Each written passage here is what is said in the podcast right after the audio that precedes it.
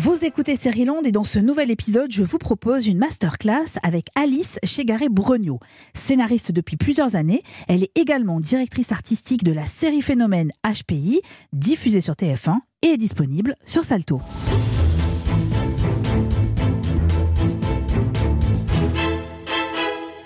Je m'appelle Eva et j'ai récemment perdu un pari, une histoire de chiffres. J'ai dit 7 millions, ce fut 9 779 000.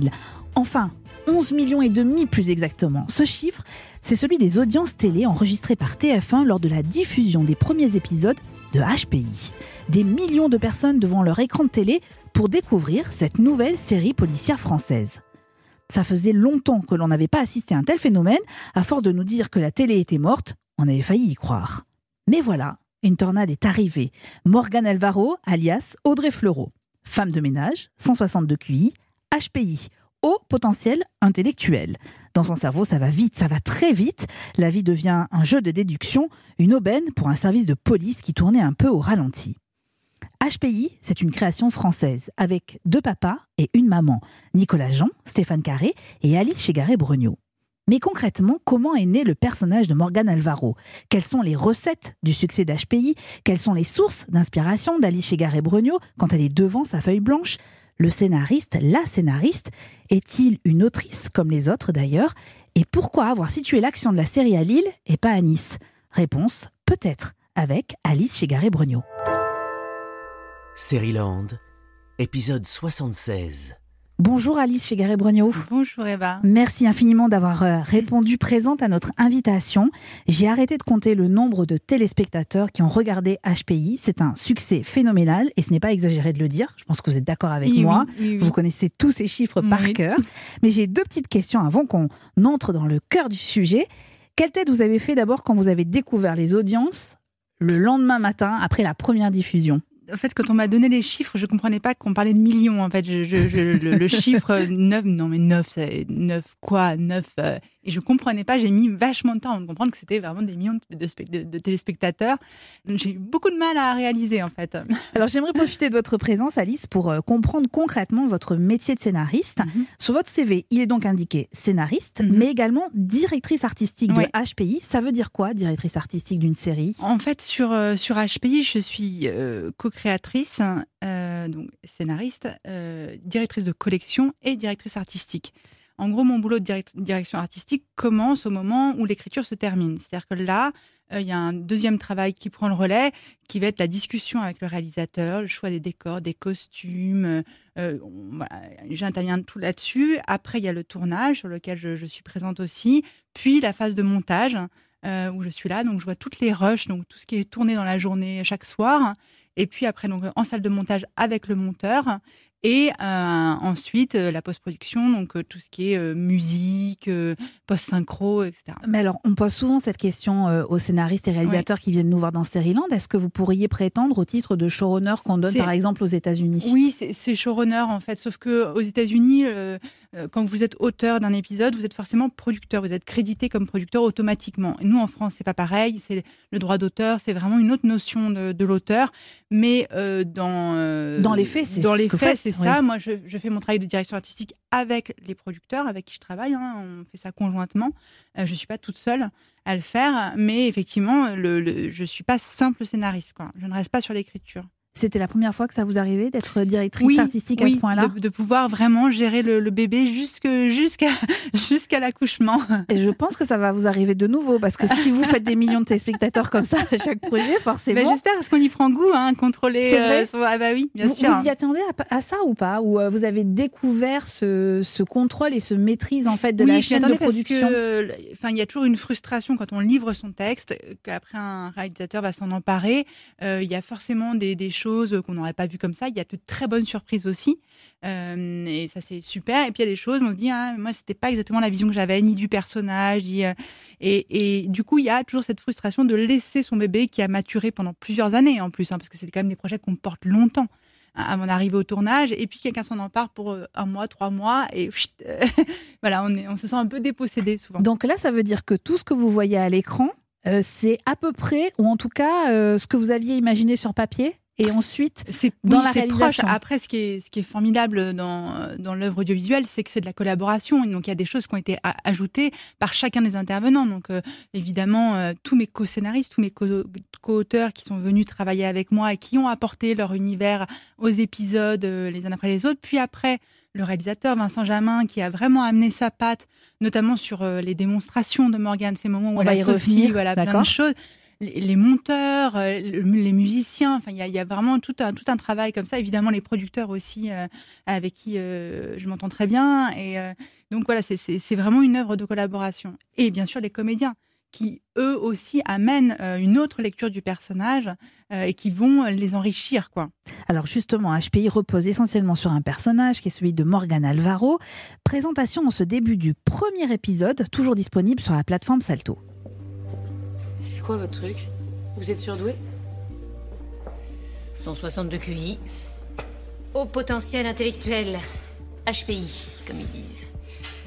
Et ouais, mon cerveau marche tout seul et puis je cours derrière. Mais qu'est-ce que vous foutez à faire le ménage Il semblerait que j'ai un problème avec l'autorité. Ouais, j'ai jamais réussi à garder un boulot plus de deux mois. Et je vous parle pas de ma vie privée.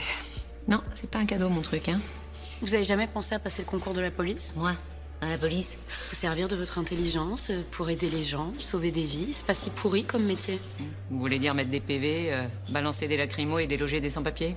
Non merci, ça ira. Allez, bonne journée. Alice chez Brogno, quand vous rejoignez l'équipe euh, de, de production Mhm. et de l'équipe entière de HPI, Mhm. est-ce que Audrey Fleurot est déjà choisie? Non non. Donc vous écrivez un personnage Oui. sans savoir que c'est elle qui va oui, porter bien le sûr. rôle. Oui oui, tout à fait. C'est plus compliqué de pas savoir quelle est l'actrice ou c'est plus facile Alors pour moi, c'est, enfin, je pense que ça dépend des auteurs, mais Oui. pour moi, c'est beaucoup plus facile. C'est-à-dire que je suis vraiment libre d'imaginer le personnage comme, comme je l'entends. Il va maturer dans ma tête pendant des mois. Euh, il va se dessiner petit à petit, se préciser. Euh, il va se mettre à parler petit à petit dans mon oreille. Euh, Donc vous entendez une voix? Oui, oui, une je- tonalité? je- J'entends une façon de répondre, c'est-à-dire que je, je me, je fais des dialogues et je me dis, là, comment elle répond? Ah ouais, elle, répond comme ça. Euh, voilà, tout, tout ça commence à m'habiter beaucoup, beaucoup, beaucoup. Je suis dans une situation, je me dis, bah, comment elle réagirait là? Enfin, elle commence à vivre avec moi à mes côtés et il n'y a pas d'incarnation pour l'instant. C'est c'est juste, c'est juste, ce- ce- elle est encore mienne, quoi, à ce moment-là. Et puis après, effectivement, il y a l'incarnation par, par le comédien, mais pour moi, c'est dans un second temps. C'est dans un second temps. Alors, qu'on comprenne bien, quand vous arrivez avec votre scénario auprès d'une boîte de production, Mhm. d'une façon générale, vous Mhm. avez ce qu'on appelle une, un- une bible, Oui. c'est-à-dire qu'on a Oui. euh, un pitch, hein, c'est-à-dire l'intérêt du sujet, Oui. enfin le sujet de, de la série, et puis après, souvent le- la description des personnages. Quand vous créez HPI, le, le début de Morgan Alvaro, c'est quoi? C'est Qu'est-ce que vous imaginez au tout début? Elle ressemble à quoi? C'est une femme? Vous, vous lui donnez à peu près déjà un âge? Oui, bien sûr, euh, 39 ans euh, dans, dans la Bible. euh, euh, ce côté euh, hyper culotté, sans gêne, euh, très extraverti, euh, qui euh, très libre, euh, qui peut dire tout ce que tout le monde pense tout bas. Le côté très fantasque aussi, la fantaisie. Et vous lui Euh, écrivez une vie, euh, alors qui forcément ne, fait pas, fa- ne va pas être à l'écran, mais est-ce que vous l'imaginez euh, enfant et puis adolescente ou pas du tout? Vous êtes Euh, plus dans le concret, dans ce qu'on va pouvoir En fait, dans de- fiction. les Bibles, ça, ça dépend. Il y, a, il y a des auteurs qui vont vraiment écrire toute la backstory parce que ça les aide à construire. Après, euh, quand on veut vendre aux chaînes, c'est vrai qu'il y a quand même quelque chose de... Enfin, dans la lecture, il y a une immédiateté. Est-ce qu'on voit le personnage ou pas? Maintenant, c'est très intéressant pour l'auteur qu'il l'écrive ou pas dans sa Bible de savoir euh, quel est son vécu. Euh, pour Morgane, je, je, je voyais bien dans quel, euh, avec sa mère, euh, qu'on voit d'ailleurs dans les épisodes, hein, quel genre d'enfance elle avait eu, euh, les difficultés qu'elle a rencontrées à l'école, tout ça est clair. hein. Alors, bah, il faut quand même qu'on on arrive sur des trucs concrets, parce que vous me dites par exemple qu'elle a 39 ans dans la Bible. Mhm. Pourquoi vous lui donnez 39 ans et, et pas 40 par exemple Oui, 40. Ah ça, oui, ça, pourrait ça peut être 40, oui. Mais oui, mais sauf Entre que vous 39 avez- et 40, voilà, mais oui. sauf que vous avez marqué 39. Oui, parce que c'était mon âge à l'époque, en fait. Ah, vous voyez, il y a une raison. Pourquoi vous lui donnez trois enfants? J'avais envie du côté euh, vraiment euh, famille nombreuse, galère, euh, et en même temps la vie. La vie partout, le bordel, quoi. Et pourquoi les tenues bigarrées, voire euh, léopardées, j'allais dire? Elle a beaucoup de zèbres et de Oui, léopards sur vrai. elle. Non, mais les tenues, c'est il y a, il y a- il y a ce côté Erin Brockovich, quoi, que je voulais vraiment avoir, euh, le côté très populaire, avec et en même temps, on voit dans la façon dont elle s'habille qu'elle s'en fout du regard des autres, quoi. C'est aussi ça que ça veut dire, et qu'elle assume tout. Euh, donc ça dit beaucoup de choses. Les tenues zébrées, euh, léopards et tout, il y a, il y a un clin d'œil, euh, enfin au côté indomptable du personnage. Si on, on parle de zèbre en parlant des surdoués, donc il y, a- il y a un clin d'œil à ça aussi. euh, puisque c'est euh, l'équidé qu'on ne peut pas euh, apprivoiser. Donc oui, oui, euh, voilà, ça avait un sens. Donc quand vous écrivez le personnage, vous pensez à tout ça déjà? Vous pensez aussi aux tenues? On, on pense aux fringues, oui, oui, bien sûr. c'est le, le look en plus de Morgane Oui. fait vraiment partie Oui. du personnage. C'est pas toujours le cas. Donc pour moi, c'est important les fringues. Du coup, j'y pense souvent. Mais, Non, mais, mais- ça mais- construit le personnage. mais bien sûr, Ouais. voilà, c'est ce qu'on donne à voir à l'autre. Donc c'est important. Alors, il y a une question rituelle dans Land que je pose régulièrement aux scénaristes. Est-ce que vous pouvez nous dire pourquoi elle s'appelle Morgane Alvaro? C'est quoi ce prénom et ce nom Morgane, euh, Morgane, il y a. euh, il y a la fée, euh, Ouais. Morgane, et en même temps, il y a un côté très populaire, la chanson de Renaud, tout ça. Enfin, il y a, il y a, il y avait ces deux aspects qui étaient, qui étaient intéressants. Alvaro, ça sonne bien. Euh, Est-ce que vous avez remarqué que ça sonnait comme Navarro? Eh ben, pas du tout. Mais c'est vrai que ça sonne comme Navarro. Et alors, je me suis dit, c'est quand même bizarre. Est-ce que c'est qu'on n'y a pas du ou tout pensé. Non. Ah bon, ben voilà, Non. vous voyez Comme quoi, Non. on peut s'approprier aussi les œuvres euh, après coup. Oui, euh. mais c'est hyper intéressant les interprétations aussi de chacun. hein, Puis alors, la question essentielle, hein, mais là, c'est la niçoise qui vous parle. Pourquoi Lille? Pourquoi vous n'avez pas mis ça au soleil de Nice? Eh ben, euh, Non, je, alors je, je le dis euh, en, Oui, en oui. plaisantant, mais, mais en fait, en vrai, Lille est très présente. Oui. Euh. Ça devient quasiment un personnage. Et, et voilà, pourquoi vous avez choisi cette, cette ville? je, je trouvais que c'était cohérent avec le, le personnage. Il y avait une, une cohérence d'ensemble. En plus, je trouvais euh, plus fort de, l'avoir dans ces tenues-là, dans le nord que dans le sud. En fait, c'est vraiment une, une, vo- une volonté d'affirmation de soi, de porter des mini-jupes et des décolletés quand il fait 2 degrés dehors, plus que quand il fait 24. En plus, c'est une région intéressante, le nord, parce qu'il y a, la frontière, il y a la mer, il y a, beaucoup, beaucoup euh, de décors différents euh, qu'on peut exploiter. Et je trouvais que ça allait vraiment bien avec ce qu'on racontait. Le côté populaire, les galères aussi, le côté système D. Voilà. Est-ce que vous pensez que c'est aussi pour ça que la série a, eu autant de succès? Je Ce pense côté oui, populaire de se dire on, on l'ancre dans une région qui est peu mise en valeur euh, généralement dans les fictions. Alors la région nord, elle, pour le coup, elle est souvent mise en fiction. Oui, Après, mais le le côté, ce côté Ouais, populaire de le côté populaire, oui, je pense que ça fait partie du succès parce que euh, euh, ouais, ce personnage, il, il nous parle à chacun et puis il y a un côté euh, euh, revanche aussi. euh, cette femme que, que- qui euh, est femme de ménage au, au démarrage de l'histoire et qui qu'on va sortir euh, parce qu'elle a, elle a, elle a cette intelligence, cette fulgurance. Ouais, je pense que ça raconte vraiment des choses sur l'inclusion euh, des différents dans la société. Ouais, je, je, je je pense que ça fait partie du succès de la série en effet. Vous nous parliez d'Erin Brockovich tout à Ouais. l'heure comme euh, référence. Quelles sont les autres sources d'inspiration qui ont donné naissance à Morgan Alvaro? Est-ce qu'il y a un peu de Miss Marple, de Sherlock? Il y a du Sherlock, clairement. Ouais. euh, sur le côté polar, dans le, le- la mémorisation, les, les déductions. Contrairement à Sherlock, Sherlock, il a vraiment cette culture générale, euh, bon, qu'on sent euh, très solide euh, de, de ses études, etc. Euh, Morgane, c'est pas du tout ça. C'est vraiment l'école de la vie, ce qu'elle retient tout, les documentaires, tout ce qu'elle peut emmagasiner comme information. Euh, donc il y a un côté beaucoup plus pop euh, dans la façon dont, dont, dont elle, elle fait ses démonstrations aussi. Mais c'est vrai que dans, dans les avancées polars, il y a, y, a, y a du Sherlock. Il y a aussi du mentaliste, avec ce personnage de consultant atypique et un peu roublard. euh. et euh, ça, c'était des références au départ. Et puis, c'est important pour construire au démarrage, avoir des références, oui, alors euh, bon, sur l'enquête, voilà, le polar. Bon, mais, et puis après, en fait, l'objet de, de, à sa, commence à exister euh, euh, par lui-même. Et c'est vrai que le ton, par exemple, de, de, de HPI n'est pas du tout celui du mentaliste. On est plus haut en comédie. euh, euh, Clairement, voilà. clairement.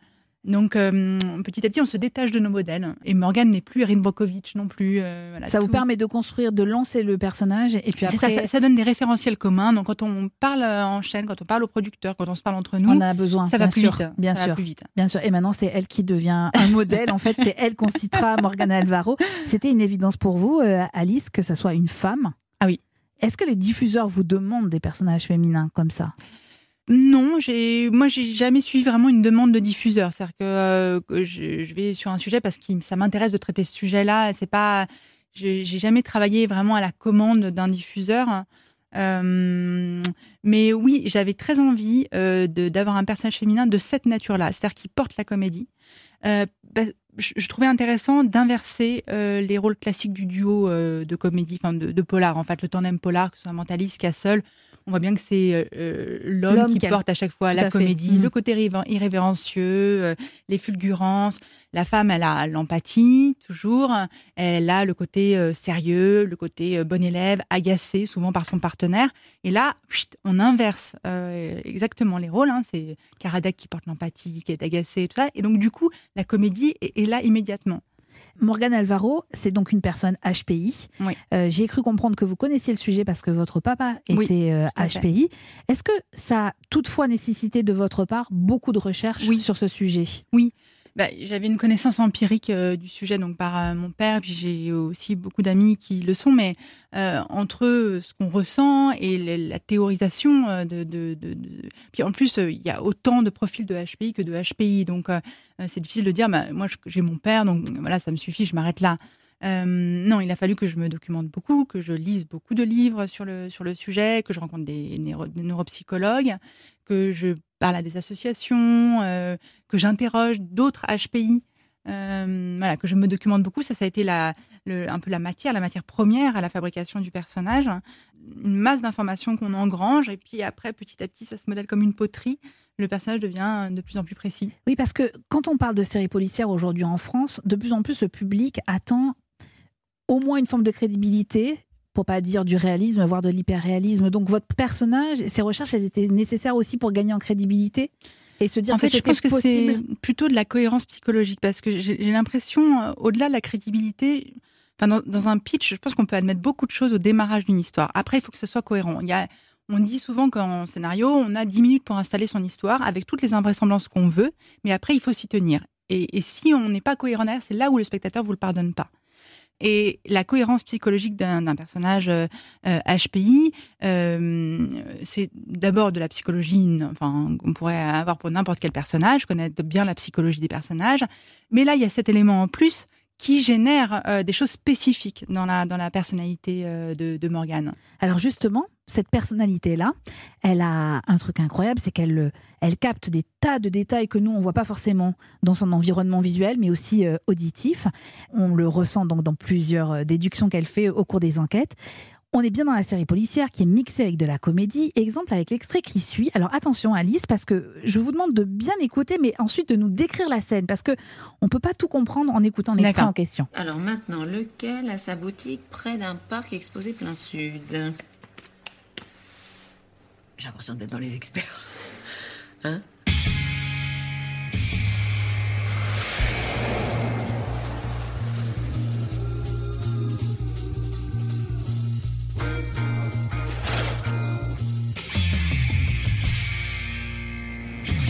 Alors, c'est pas un crossover entre HPI et les experts. Peut-être qu'un jour ça arrivera. Mais est-ce que vous pouvez nous décrire ce qu'on n'a pas vu là, ce qu'on entend, mais ce qu'on ne voit pas? Donc le clip des experts. hein. Exactement. Voilà, oui, c'est très amusant. C'est, euh, elle dit donc, euh, on se croit dans les experts, et donc là, on voit un, un clip à la façon des experts, donc avec une musique euh, ressemblante et avec tous les clichés, tout ce qu'il y a dans le générique des experts, sauf que on l'adapte à Lille. Donc le panneau, c'est Lille, c'est euh, Céline Azvan, la commissaire, qui mange un sandwich, qui fait une tête de bizarre, je me rappelle plus, mais euh, voilà, et c'est que des éléments où on montre que bah on n'est quand même pas à Miami ni à Los Angeles, c'est la police de France et Et alors, ça, vous l'aviez écrit dans le scénario ou ça a été une proposition de la réalis- du réalisateur oui, ensuite, et du hein monteur. Et du monteur. Ouais, exactement. C'est-à-dire que ça a été fait En post-production. Post-production. Ouais, tout à fait. Il y a beaucoup de choses en post-production que vous avez fait comme ça Euh, En fait, il- au tout démarrage, quand, euh, quand on a commencé à dire oui, on- va essayer de faire des démonstrations, on savait pas exactement comment ça allait euh, fonctionner. Euh, ce que je voulais, c'était qu'il n'y ait pas de flashback qui puisse venir d'autres personnages que de Morgane. Je voulais que tous les flashs de la série soient ceux de Morgane et que ce soit donc des flashs qui puissent euh, illustrer sa pensée en fait. Donc sa pensée avec ses fulgurances, mais aussi avec sa fantaisie, euh, avec sa, euh, son esprit comique, etc. Et donc oui, dans le scénario, il a marqué, on se croit dans les experts, non? Et bam, au montage, je découvre avec le, le monteur ce qu'il nous a fait sur le clip des experts, que j'ai vraiment trouvé absolument Ah, génial.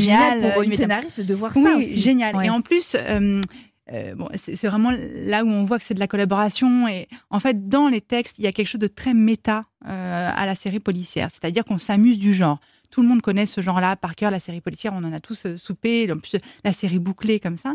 Et donc, quand on écrit une série policière bouclée, on se dit mais comment renouveler le genre? Et donc, ça passe par des personnages, mais aussi s'amuser en fait des codes que tout le monde connaît déjà. Donc ça, ça c'est typiquement cette idée-là, le côté méta qui est poussé euh, sur cette scène-là. Alors là, on l'a vu avec les experts, mais effectivement, dès qu'elle fait une déduction, on voit ces, is- ces Ouais. fameux flashbacks Ouais. avec ces images qu'elle a enregistrées ou ces sons qu'elle a enregistrés. Ça donne une sorte d'accumulation euh, d'images, une, sorte de collage en fait, Oui, hein, ça, quelque part. Alors là, vous nous disiez que ça avait été fait en post-production, mais est-ce que les autres déductions qu'on voit à travers les épisodes, ça, vous l'avez écrit dans le scénario ça- en fait, euh, ça dépend lesquels. Il y en a qui étaient très pou- poussés à l'écriture. Alors en fait, sur, sur le premier bloc, moins. En fait, sur les quatre premiers épisodes tournés, moins. Et Vincent Jamin a fait un boulot formidable de réalisation, avec même des petites surprises sur bah, justement cet épisode juste avant. Il y a un moment où elle dit, elle parle des fils malgaches de couture, et on voit Morgane avec une couturière malgache. Là, ça c'est une surprise du réalisateur euh, qui a tourné ça.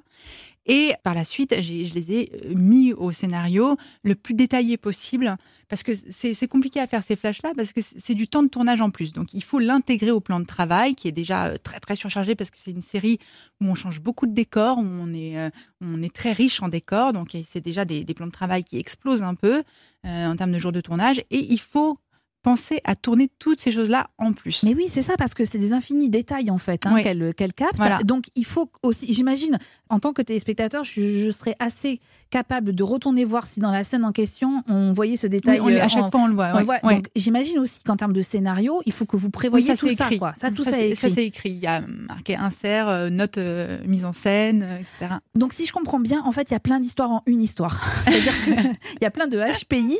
Au départ, quand même, la série, elle repose sur deux temps d'écriture. Il y a celle de Morgane avec ses relations sociales, les autres protagonistes, qui sont d'ailleurs portés par d'excellents comédiens. Hein. Je citerai notamment euh, le formidable Mehdi Nebou Oui. dans le rôle du commandant, mais aussi. Bruno Sanchez, qui nous a qui était Marine notre invité, Arnaud, voilà, qui était notre invité la semaine dernière dans Série Land, qui nous a beaucoup parlé Mhm. de, de HPI.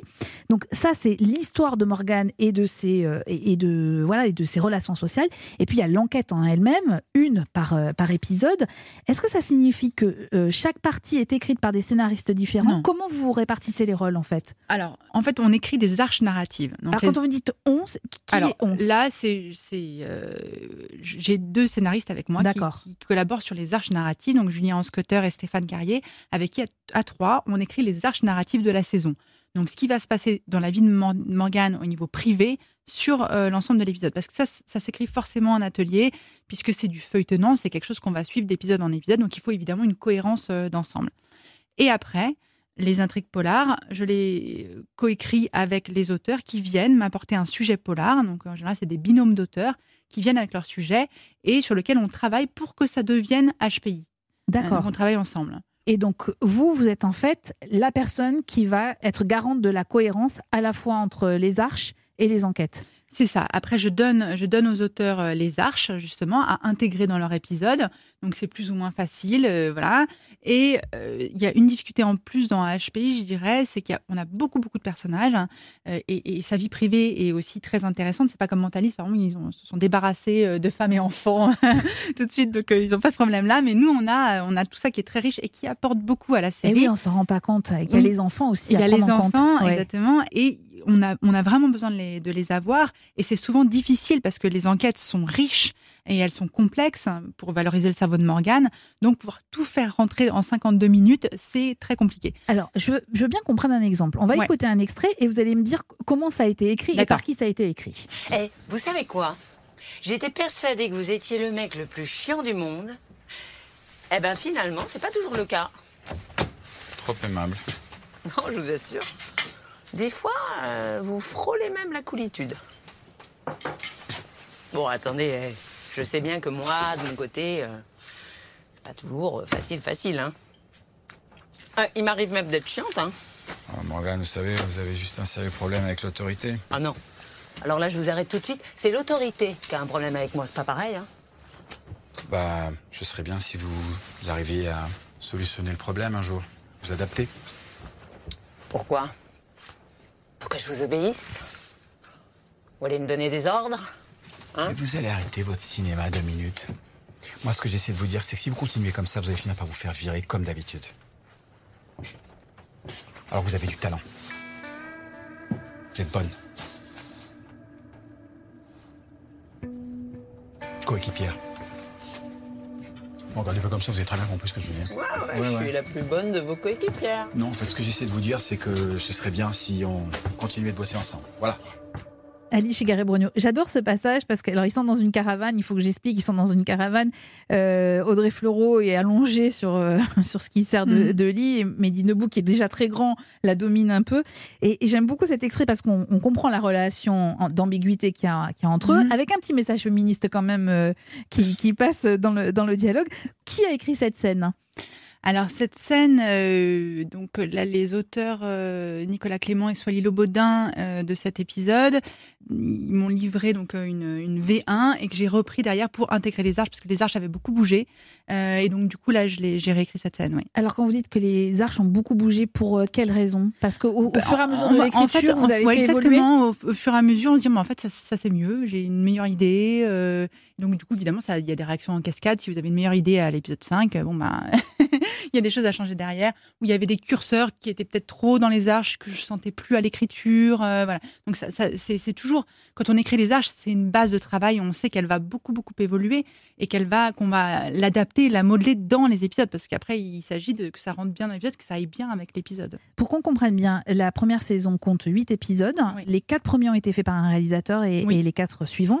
Est-ce que ça veut dire qu'il y a eu deux temps de tournage aussi? Oui. Ah oui, donc ça, ça explique aussi pourquoi vous avez fait évoluer les arches, j'imagine, parce que vous voyez à peu près à quoi ressemblent les quatre premiers En, en épisodes. fait, euh, ce qui s'est passé, c'est que on a tourné euh, en fin d'année, juste avant le Covid, donc et- 2019, fin 2019. exactement, et euh, jusqu'en janvier. Donc pile, on s'arrête au Covid, et on devait tourner la suite en mai. Sauf que bon, bah, mai, on n'a pas pu tourner, et donc on a été décalé à septembre. Et entre temps, par contre, les épisodes se sont montés, on les a montés, les épisodes 1, 2, 3, 4, ce qui nous a permis d'avoir un vrai retour euh, d'expérience déjà sur euh, sur ce premier bloc, en se disant qu'est-ce qui marche, qu'est-ce qui marche pas, qu'est-ce qu'on a envie de pousser, euh, jusqu'où on peut aller, voilà. Donc il y a des choses qui effectivement ont beaucoup évolué entre les deux blocs. Est-ce que vous, diriez que la Covid a été bénéfique pour vous dans ce cadre-là? Finalement, oui. Parce que c'est quand même un vrai luxe d'avoir ce temps de réflexion au milieu d'une saison. Vous nous disiez tout à l'heure que porter une série comme ça, c'est des mois, des années de travail. Oui. Euh, vous avez ces personnages-là en vous depuis combien de temps? Euh, J'ai commencé à travailler euh, dessus en 2018, en janvier 2018. Et alors, comment vous arrivez dans cette aventure-là? En fait, il y a une, une bible littéraire qui est écrite par Nicolas Jean et Stéphane Carrier, qui est signée par TF1 en 2017. Et ils, avaient un personnage qui était, euh, qui était euh, plus euh, type Asperger. Donc, l'idée, c'était toujours d'avoir une consultante HPI. hein. Mais leur référence, c'était Elisabeth Salander de Millennium. Donc, on était un personnage beaucoup plus sombre, très différent. Et le développement avait du mal. Et donc, les, producteurs que je connaissais bien, Anthony Lancret et Pierre Logier, m'ont appelé parce qu'on a fait la monte ensemble. Et, et donc, ils, m'ont demandé de, voir euh, comment je, voyais les choses. Et moi, j'avais, c'était pas ma lecture des HPI parce que mon père était pas du tout comme ça. Et, j'avais l'impression que ça avait été moins exploré aussi. Que le côté plus Asperger, quand même, on l'a beaucoup vu. Le côté asocial aussi dans plein, plein de séries. Et juste euh, la douance, euh, dans, ce cas-là, de lumineux aussi, et de fantasque, j'avais l'impression que ça avait été moins vu. Et du coup, je suis repartie de la caractérisation, enfin, de, ce personnage de, femme de ménage, donc euh, euh, ancré dans un milieu plus populaire, euh, et, j'ai tiré ce- cette bobine-là avec euh, donc Erin Brockovich qui est arrivée, qui s'est empilée, les HPI, et ça a donné Morgane. C'est marrant la façon dont vous en parlez. Parce que je- quand vous le faites, vous faites des, des gestes avec vos mains, où je vois quand vous dites empiler, effectivement, il y a le geste d'empiler dans votre cerveau, et donc j'ai l'impression de voir Morgane Alvaro avec ses flashbacks et euh, ce collage que vous, qui Oui. pourrait correspondre à ce que vous avez dans votre cerveau. Je crois qu'elle déteint sur vous, euh, Ou l'inverse. Morgane Alvaro, ou l'inverse. Alors, on va trahir aucun secret en disant que la saison 2 de HPI est déjà en cours d'écriture. Est-ce que le succès de la première saison change quelque chose dans votre façon de travailler? À part le fait que vous vous mettez beaucoup de pression, si j'ai bien compris. Oui, je me mets. Bon, je me sens c'est quelque chose de récurrent chez moi, donc euh, voilà. Mais euh, en fait, ça, ça confirme des, ça ancre des certitudes sur euh, euh, le ton, par exemple, euh, la comédie. euh, J'ai l'impression que il faut qu'on aille vraiment à fond là-dedans. Euh, le fait de, de faire cette audience-là permet de, de se dire, bah, on, avait raison. C'était, euh, le, le feeling était le bon. Donc ça, ça nous rend plus fort aussi pour assumer nos choix et, euh, et voilà, pour euh, créer une série comme on l'entend. Et oui, ça nous rend plus, fort. ouais. Ça veut dire que vous repartez avec la même équipe? Oui, tout à fait. Et quel est le défi pour vous? Au-delà évidemment de conserver des audiences, c'est évident, mais en termes de création, est-ce que vous savez euh, déjà comment vont évoluer les personnages? Est-ce qu'il y a des thématiques que vous voulez aborder à travers les enquêtes? Vous en êtes déjà là? Oui, oui. Moi, mon angoisse de, mais de manière générale, c'est de ronronner, quoi. Donc, euh, je, je veux surtout pas que ça s'installe et que on, finalement, on, on va regarder un énième épisode de HPI et euh, qu'on s'endorme, quoi. Alors comment on fait pour pas se Ouais, bah, c'est voilà. En fait, euh, je- cette année, je, je- enfin, pour cette nouvelle saison, je, je- je travaille quelque chose qui était déjà en germe dans la saison 1 et finalement que j'ai théorisé entre les deux saisons, euh, de travailler un concept par épisode, c'est presque un concept de comédie à la base de l'épisode. Donc, quand vous voyez l'épisode 6, le stage de Théa, c'est très net. euh, on sait ce qui va nous faire. Il y a une promesse d'épisode forte. Épisode 7, le road trip. Pour la saison 2, je, pense chaque épisode euh, comme ça, en, cherchant quelle va être la ligne de force euh, de l'épisode, qu'est-ce qui va nous faire rire, et euh, donc sur quoi on doit s'appuyer pour euh, écrire l'enquête, puisque finalement l'enquête c'est le véhicule, c'est le prétexte à raconter nos personnages, et qu'est-ce qui va euh, nous, guider euh, sur, sur l'épisode. Alors quand je vous entends dire ça, euh, dites-moi si je suis folle. hein. Est-ce qu'on pourrait voir un épisode en comédie musicale par exemple? C'est possible. Voilà. Vous l'avez pas dit et je l'ai pas dit non plus. On- on- je, je jure qu'on ne s'est pas parlé avant, hein, on est d'accord. hein. Alors pour l'instant c'est pas encore dans les tuyaux, je ne veux pas vous faire de, de fausses joies pour la saison 2, mais, mais c'est pas Je, impossible. je vous l'écrirai, Alice. je, je rêve de voir, euh, je rêve de voir Morgane Alvaro en comédie musicale. Je peux pas vous en plus expliquer Audrey pourquoi. danse hyper Mais- bien. Non mais peut-être, c'est euh, peut-être ça, donc, ouais, euh, le côté mais- fantasque. On a quelques scènes croustillantes euh, déjà sur la saison 2. J'aimerais qu'on écoute un dernier extrait. Vous allez me dire si Morgane Alvaro aura toujours un problème avec l'autorité. Eh ben, bravo à tous. Le procureur nous félicite. Les résultats de l'enquête ADN vont suivre, mais il ne les attend pas pour déférer le prévenu devant le jugé. Ça, c'est bon pour nos stats. Pardon, Morgane, quelque chose à dire? Non, du tout. Non, non, vous êtes en train d'arrêter un innocent, puis vous êtes content de vous en plus. Un innocent? Bah, Enfin, le, le suspect a un casier long comme mon bras, on l'a trouvé sur les lieux du crime et il a avoué. Il vous faut quoi de plus? Yes Une faute d'orthographe, voilà ce qu'il me faut. C'est le portable de Jonathan, ok Je me suis tapé les 2722 SMS du mec. Regardez ce que j'ai retrouvé. Là, bim. Le nouveau chef de rang a une vraie gueule de pervers. Pervers écrit avec un T, ok Plus loin, là, tiens, celui-là. Parle pas d'elle comme ça, espèce de gros pervers pervers, de nouveau écrit avec un T. Et au centre nautique, il aurait pas fait la faute Bah, il a pris des cours d'orthographe. Et alors Non mais attendez, le dernier SMS date d'hier. Il s'est bouffé le bécherel pendant la nuit, peut-être Morgane, l'enquête est close. Fin de discussion, c'est clair?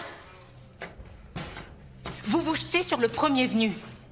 Alors ok, ce gosse est peut-être le suspect idéal. En attendant, c'est pas le coupable. Seulement voilà, vous êtes trop naze pour remettre en question vos petites certitudes de flic borné. Alors, Morgane, j'ai pris beaucoup de risques pour vous faire embaucher dans ce service et jusqu'à présent, j'ai pas eu à le regretter. Mais l'institution policière est une grande maison régie par des règles et une hiérarchie qu'il convient de. Enfin bref, vous ne parlez pas comme ça. Un point, c'est tout. Merde Elle aura encore un problème avec l'autorité Bah j'espère bien. Tout le temps, on est d'accord. Bah oui, bien sûr, ça fait partie de sa caractérisation. C'est aussi euh, un des trucs des HPI. Hein, donc euh, oui, oui, bien sûr. Elle vous ressemble Morgane Alvaro C'est vrai qu'on m'a déjà fait euh, dans un rapport de stage, j'ai eu euh, très ouais, super, euh, juste un problème avec l'autorité. C'est vrai Ouais. Vous avez mis beaucoup de vous dans ce personnage ou pas? Ah, je, je je sais pas, j'ai pas le recul pour pour dire ça. Maintenant, oui, il y a des il y a des traits communs, c'est clair. Alors, il n'y a pas que HPI dans votre vie, euh, Alice. Vous avez, vous avez écrit depuis euh, de nombreuses Mhm. années euh, d'autres scénarios. Le paysage audiovisuel des séries françaises a beaucoup évolué. Euh, ces dernières semaines, nombre de séries sont des adaptations de formats étrangers. Oui. Alors, je parle que celles de TF qui sont diffusées sur TF1 en ce moment, mais il y a eu Je te promets, Un homme d'honneur, bientôt Luther, des adaptations plus ou moins réussies d'ailleurs. Mais est-ce que ça signifie que c'est plus difficile pour vous de proposer des formats originaux comme HPI quand vous êtes devant le diffuseur L'avantage, je pense, pour, euh, les diffuseurs aussi de, l'adaptation, c'est que ça va beaucoup plus vite hein, en développement. Et donc pour les auteurs aussi, parce que après, il faut partager les droits avec les auteurs euh, originaux de- des œuvres. hein. Mais, euh, mais c'est vrai que ça, a l'avantage d'être beaucoup plus rapide en développement, à un moment où on a besoin autant de contenu, puisque on, mange tous beaucoup, beaucoup de fiction et il y a beaucoup, beaucoup de canaux de diffusion aujourd'hui. Donc ça permet de produire plus vite. C'est sûr que pour les, pour les créateurs, euh, c'est une frustration. Oui, moi, je je propose pas d'adaptation. En général, c'est plutôt un producteur qui euh, trouve une adaptation et qui vient appeler des scénaristes pour écrire. C'est rarement un scénariste qui vient en disant moi je veux adapter ça. Mais alors, est-ce que ça veut dire concrètement que quand même les gens qui arrivent avec des adaptations passent avant vous? Parce qu'on sait qu'il y aura un temps de production plus court et donc euh, qui va arriver plus facilement sur le bureau Euh, mais alors ça, pour le coup, moi, je n'ai pas euh, compétence pour vous répondre. C'est vraiment plutôt un truc de producteur. Je, je pense que quand on a un concept fort, euh, on arrive quand même à tirer son épingle du jeu, quoi. Maintenant, c'est sûr qu'il y a une facilité à l'adaptation pour tout le monde, quoi. Alors, on en a parlé aussi euh, déjà dans Seriland, mais depuis quelque temps, les scénaristes euh, ne sont pas très contents, ne sont pas très heureux Mhm. en tout cas, parce qu'ils sont un peu les parents pauvres des Oui. séries. Peu de reconnaissance, pas de statut social clair, des rémunérations euh, aléatoires. Est-ce que vous vous reconnaissez dans ce tableau peu réjouissant? Bien sûr, c'est sûr qu'on est effectivement les parents pauvres de de la création. Ah, ah, je trouve que c'est particulièrement vrai en cinéma. Pour les, les expériences que j'ai eues en cinéma, vraiment m'ont toujours prouvé ça. euh, Et, et- et pour le coup, le statut est vraiment très différent. C'est-à-dire que en cinéma, quand vous arrivez à une table avec un producteur en tant que scénariste, on ne vous regarde pas. Enfin, vous n'avez pas le droit au chapitre. Il y a que le réalisateur qui existe. Réalisateur et le producteur, hein, c'est ça hein ouais. Voilà. Ouais. En télé, c'est très différent quand même. Les, les scénaristes ont un nom, euh, on vient les chercher euh, parce qu'on sait qu'ils savent euh, écrire, euh, leur compétence est reconnue, et elle l'est de plus en plus, puisque euh, on fait de plus en plus de séries, que les réalisateurs changent d'épisode en épisode, et donc le, scénariste est celui qui reste et qui est donc la, clé de voûte de, de tout, euh, de toute l'écriture. Donc c'est lui euh, qui a en charge la cohérence du récit, et pas le réalisateur. Donc c'est c'est vrai que ça fait une grosse différence entre le- la, la- la télé et le, et le cinéma. Et bien sûr, il y a encore beaucoup de choses à dire. hein. On n'est pas, on n'est pas encore sorti de l'auberge, mais bon, on a un syndicat pour ça qui euh, qui se bat beaucoup. Et il le faut parce qu'on a besoin des scénaristes, puisque c'est vous qui créez toutes ces histoires qu'on consomme euh, tous les jours. Sur votre CV, euh, Alice Chigaré-Brogno, il y a donc HPI, mais il y a aussi une autre série policière que vous avez citée tout à l'heure, qui est absolument effrayante, et c'était aussi sur TF1. La tête a été déposée à la droite du corps. Et on peut apercevoir très nettement les traces d'une piqûre au niveau du cou. Comme pour les deux précédents meurtres. Ce qui confirme les craintes que j'avais. À savoir qu'on est sur les méthodes de la. Sachant qu'elle est encore en prison, je valide l'hypothèse d'un copycat. Dites-moi, il y a 25 ans quand vous l'avez arrêtée, elle avait fait combien de victimes déjà, la menthe 8. L'amante, toujours disponible sur Netflix avec euh, Pascal de Molon qu'on vient d'entendre, Fred Tristo, Carole Bouquet notamment. On vient d'entendre aussi le pitch de, de cette série. Alors la première scène, celle qui qu'on vient d'entendre en fait, euh, elle n'est pas à mettre devant les yeux de tout le monde parce qu'il y a une tête qui est déposée à côté d'un corps. C'est assez effroyable. On était en prime time sur TF1 à ce moment-là. Une première scène qu'on n'aurait jamais imaginée dans une série diffusée euh, à cet horaire-là il y a encore quelques années. Est-ce que vous avez vu l'univers des séries changer euh, ces dernières années? Avec un peu plus d'audace justement, nous Ah oui, permettant de, de sûr, montrer hein, ce, ce genre sûr, de scène Ah oui, oui, complètement. Mais c'est vrai que pour TF1, c'était un gros pari, la monte. hein. Euh, c'est un projet qu'on a porté très, très, très longtemps avec euh, Nicolas Jean et euh, l'autre auteur Grégoire de Maison. Pendant des années avant qu'il soit acheté, on pensait pas du tout que ce serait TF1 qui nous l'achèterait. À vrai dire, on l'avait proposé à Canal, etc. Parce que le côté très sombre, on pensait qu'ils iraient pas. Et puis, en fait, c'est eux qui nous l'ont optionné, enfin, qui, qui, qui ont, qui, qui l'ont développé. Donc, ouais, c'était un gros pari pour eux et on était assez contents que ce soit justement sur TF1. euh, Est-ce que vous sentez euh, un vent d'audace, pour pas dire de liberté, qui souffle sur ces créations françaises? Parce que HPI aussi, dans, à sa Bien façon, sûr, hein. a beaucoup plus d'audace euh, que d'autres Bien séries sûr, qu'on hein. a vues, une stress qui a 10 ans de ça. Bah, même, enfin, HPI, il y a dans le mélange des genres, c'est-à-dire le, le polar comédie euh, à ce niveau-là. Euh, oui, c'est original, c'est sûr. euh, c'est-à-dire que la, case du jeudi soir de, de- de- de TF1, elle est très identifiée, euh, vraiment polar. Donc là, on est allé loin, hein, comédie. donc c'était aussi une prise de risque pour eux. C'était aussi un pari. Oui, bien sûr, avec l'arrivée des plateformes de toutes parts, on est tous obligés de bouger, de d'être plus créatifs, de se distinguer, d'être plus innovants, et les chaînes traditionnelles aussi. Enfin, enfin, j'ai envie Oui. de dire. Qu'est-ce qui vous fascine autant dans les séries policières? Ça permet euh, de prendre le pouls de la, de la société? De raconter quelque chose de la société?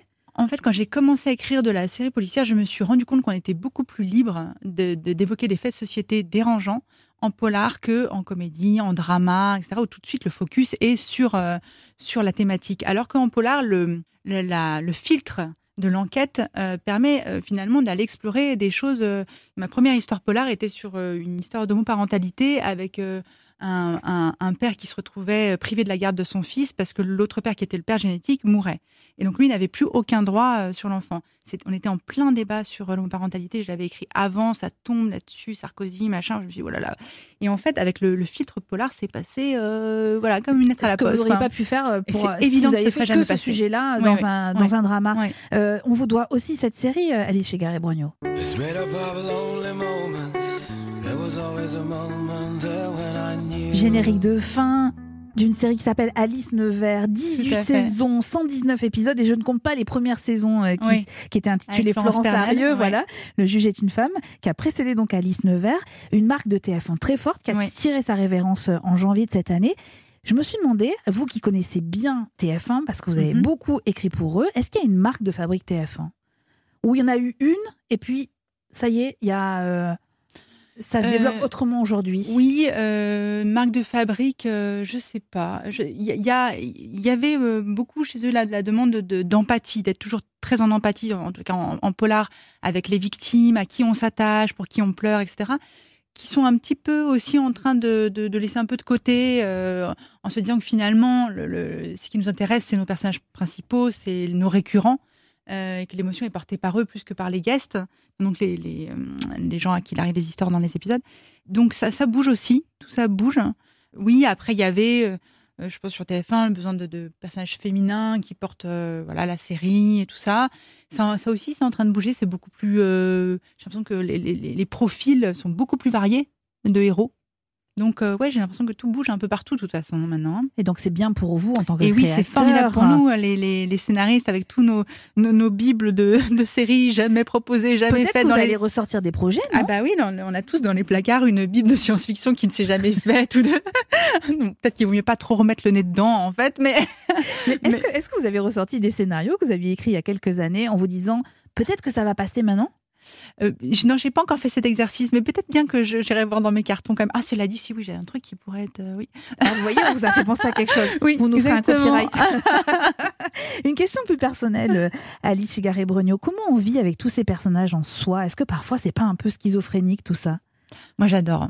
Vrai Ouais, j'ai plein, plein d'amis, quoi.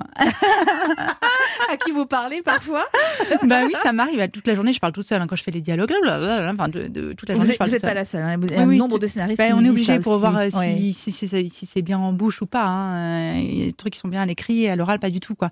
Mais, mais c'est vrai que moi, je, je- je rêve de. euh, ça ça m'habite beaucoup, beaucoup, beaucoup, beaucoup. quoi. Et surtout les, sur les phases, euh, il y a les, les premières phases, les phases de développement où on crée les personnages. Alors là, euh, ils sont euh, tout le temps avec nous. Et puis il y a les phases de dialogue aussi où on est extrêmement concentré. C'est des, des phases où il faut, il faut vraiment euh, ne faire absolument que ça. Je, je peux ne pas sortir de chez moi pendant une semaine et m'immerger complètement. Et, et là, euh, en effet, ça, ça prend un peu le pas sur tout. J'ai beaucoup de mal à me sortir après de, de cet univers parallèle dans lequel je vis. euh. Comment vous faites alors pour en sortir? Bah, j'ai des enfants, donc je, ils vous remettent Ils un vous peu d'équerre. Hein, euh, euh. Vous faites pas votre Morgane Alvaro quand même à la maison? Encore qu'elle a une relation avec ses enfants qui est hyper touchante. hein. Oui, c'est pas une mère euh, maman poule euh, traditionnelle, etc. Mais on voit qu'il y a beaucoup d'amour. Et vous avez beaucoup travaillé ça, ce côté-là de la, de la mère de famille. hein. C'était important pour vous? Oui, c'était important euh, qu'on soit pas déjà même dans les clichés euh, de ce que portent les, mamans, ce que portent les papas, etc. Là, on voit bien qu'avec son ex Ludo, les, choses sont, sont, très partagées et, euh, euh, c'est très bien comme ça. Et qui est euh, cette liberté de ton dans la famille entre les enfants, qui est en fait euh, des conflits, mais quelque chose de très réaliste dans le fait qu'on s'engueule, puis on, finalement on s'aime, on s'embrasse, etc. Euh, mais on s'engueule quand même pas mal, puis on, on se parle pas toujours très bien aussi, mais que derrière il y, y a toujours de la tendresse, quoi. Et donc, ces enfants qu'on a vus dans cette saison 1, ils vont vous suivre dans la saison 2. On va les voir Bien grandir sûr. aussi à l'écran. Bah oui. Ça, c'est formidable. Moi, j'adore ça. Euh, Est-ce que votre cerveau peut à la fois se concentrer sur la saison 2 de HPI et développer d'autres projets en même temps? En fait, il faut se consacrer des plages horaires pour le faire. C'est-à-dire qu'il faut que ce soit discipliné. Euh, sinon, j'y arrive pas. Parce que c'est vrai qu'à HPI m'occupe tellement euh, la, la tête, parce que je, je gère huit épisodes en même temps, donc du coup, il y a, toujours euh, quelque chose à faire. Euh, mais du coup, je- je- je- j'essaie de, de sanctuariser une, au moins une demi-journée par, par semaine pour penser, euh, À parfois ça choses, saute, hein, Ouais. euh, mais euh, quand il y a trop d'urgence, euh, voilà, mais, euh, mais pour essayer de penser à autre chose. On est obligé, quand on est scénariste aujourd'hui, de mener plusieurs euh, projets en parallèle. En fait, le temps de développement est tellement long pour que quelque chose se vende. Là, vous voyez, sur euh, HPI, signé en 2017. euh, on est en bon, 2021. Voilà. Ouais. Donc, euh, tout ce temps-là, et, et c'est là aussi, vraiment, dans les combats des scénaristes, celui-ci est vraiment prioritaire, il me semble, c'est-à-dire que payer le développement. C'est-à-dire qu'on on- on est payé pour écrire une Bible, euh, un prix qui, qui, qui ne représente vraiment pas le travail qui est fait, et derrière, plus rien, jusqu'à ce que la chaîne apporte de l'argent. Et on et version sur version sur version. Et ce ce moment-là, c'est vraiment une prise de risque du scénariste. C'est lui qui porte le risque de, de l'écriture à ce moment-là.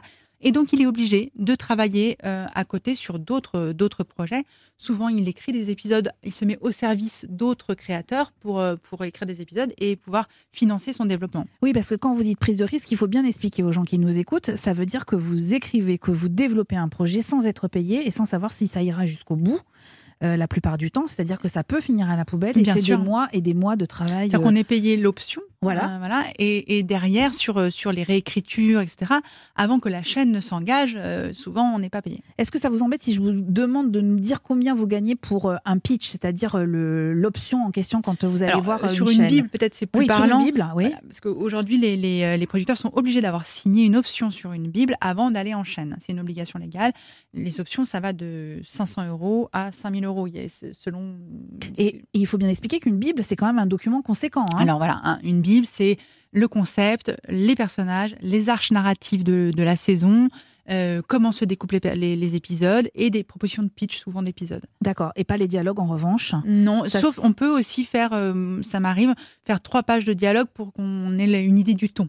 D'accord. Donc c'est énormément Oui, de travail. C'est des heures, des gros, heures de gros, gros travail. Donc on imagine quand, euh, même si c'est 5000 euros au maximum, Voilà. ça vous fait pas vivre pendant beaucoup de Non, mois comme ça. ça. Après, il y a des boîtes de prod qui, qui payent le développement, Oui. donc qui payent quand même pour avoir plus euh, avant d'arriver en chaîne. Mais, Mais, mais ça, c'est ce qui va vous arriver maintenant parce qu'avec le succès d'HPI, tout le monde va vous payer pour que vous ça. développez Euh, payer pour prendre mon petit déjeuner, me payer.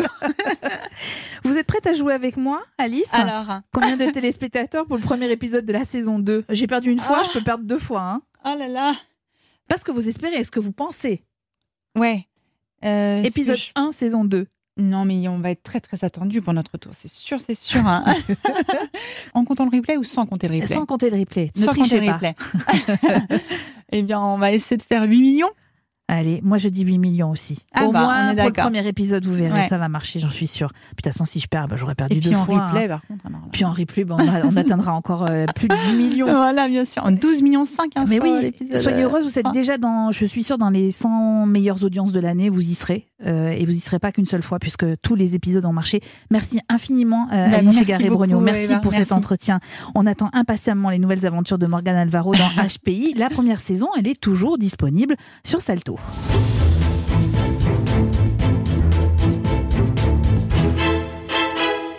La semaine prochaine, des nouveaux épisodes de Série Londe vous attendent. Alors que la troisième saison de Master of None vient d'arriver sur Netflix, nous reviendrons sur quelques séries qui, souvent avec humour, déconstruisent les clichés raciaux. Et puis, à l'occasion des 10 ans du festival Série Série de Fontainebleau, je vous propose de revenir sur les 10 grandes séries françaises de cette décennie avec ceux et celles qui les font au quotidien. Land est un podcast d'Europe 1 Studio produit par Timothée Magot, réalisé par Christophe Pierrot et préparé en coulisses par Clémence Olivier, Magali Buteau et Salomé Journeau. Vous pouvez retrouver tous les épisodes sur les différentes plateformes de téléchargement. Le groupe Facebook est là pour recueillir tous vos commentaires. Mais vous le savez, la règle est toujours la même dans Land, pas de spoil. Et puis abonnez-vous, comme ça, on ne se quittera plus.